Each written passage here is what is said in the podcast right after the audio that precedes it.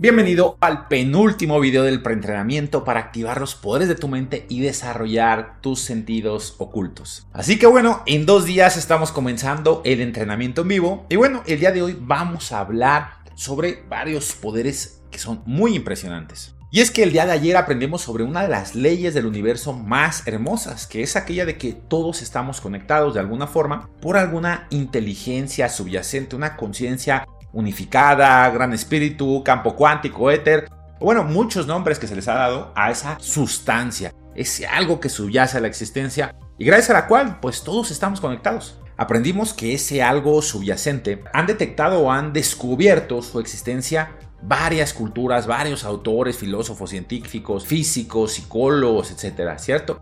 Y bueno, no solo eso, sino que además todos estos pensadores y culturas se han dado cuenta de que existen formas de ponerse en contacto con ese campo y adquirir información, extraer información de ahí o leer la información acumulada en dicho campo. O también ser afectados por la influencia de ese campo o incluso afectar de una u otra forma en ese campo porque pues todos estamos participando de ahí.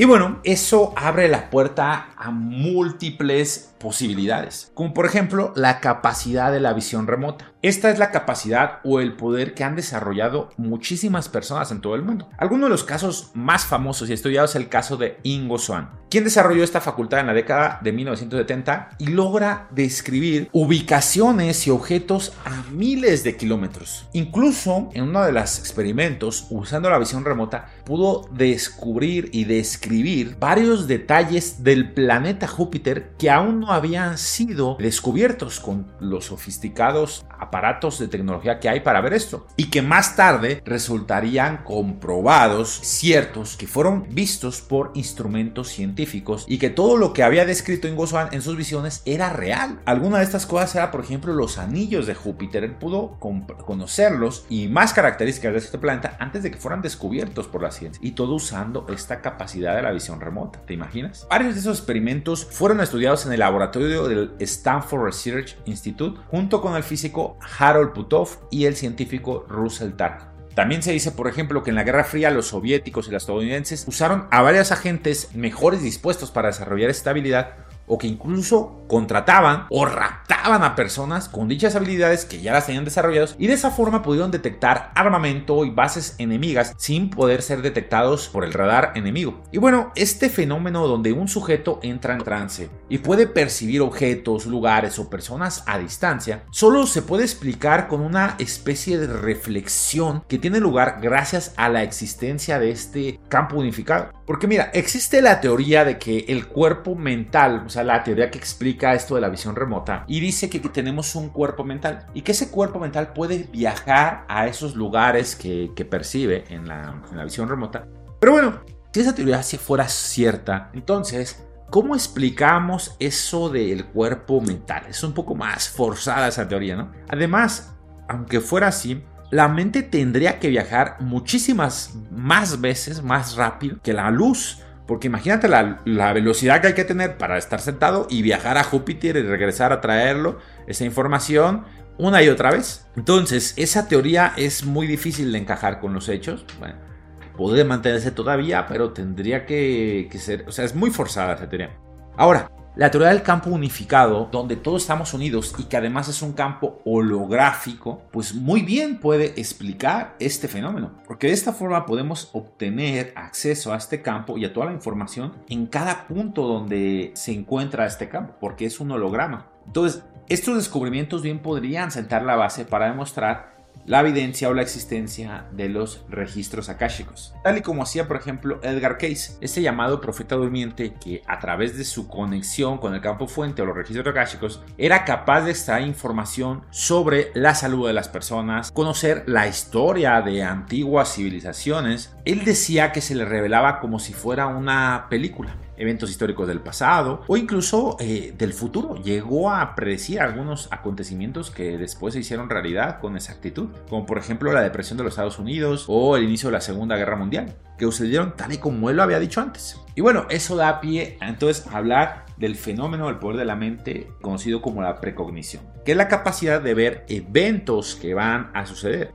Muchos hemos escuchado eso de la adivinación o la precognición y podemos creer en ella o no. Pero bueno, a decir verdad es que hay tal evidencia sobre ese fenómeno que sería de ignorantes tomar eso como algo poco serio. Pues grandes personajes como Edgar Cayce o el profeta Nostradamus han logrado predecir eventos con muchísima predicción. Pero no solo eso, es que además investigadores serios como Joseph Van Rijn han podido validar este fenómeno como cierto en laboratorios, usando métodos científicos como la estadística donde por ejemplo se pudo comprobar cómo ciertos sujetos podían de alguna manera predecir ciertos eventos que iban a suceder. Por ejemplo, el número que caería en los dados, es decir, aventaban los dados y los sujetos podían decir viene el 6, viene el 5, viene el 2. Y bueno, si lo hacemos en una... Cualquier persona al azar va a acertar alguno, ¿cierto? De hecho hay un porcentaje de probabilidades de que tú aciertes qué número va a caer por simple matemática, ¿no? Pero eso puede ser debido al azar. Pero cuando una persona supera el porcentaje que puede adivinar debido al azar de una forma notoria y repetida, pues entonces ahí habla de que hay una facultad para poder predecir lo que va a suceder. Y no solo fue con dados, sino también, por ejemplo, usando las cartas Esner, saber cuál era la carta que iba a seguir en un orden aleatorio. Y experimentos de ese, de ese estilo fue como él pudo obtener resultados positivos de que había ciertos sujetos predispuestos a tener esa precognición, a saber lo que iba a pasar. ¿Te imaginas? Y otro de los que más me fascinan, de los experimentos, de las habilidades que más me fascinan, es la habilidad de poder influir en el campo y con ello en el colectivo. Y es que como te platiqué en el video anterior, el gurú Maharishi y creador de la meditación trascendental, llevó este poder a la práctica, llevando a grupos grandes de sus meditadores a una ciudad con una alta tasa de violencia y crimen, y durante los 30 días que estaban sus grupos ahí meditando, la violencia y la delincuencia, así como accidentes de tráfico, muertes, delitos, etc., disminuían en tasas de 30, 50 y hasta el 70%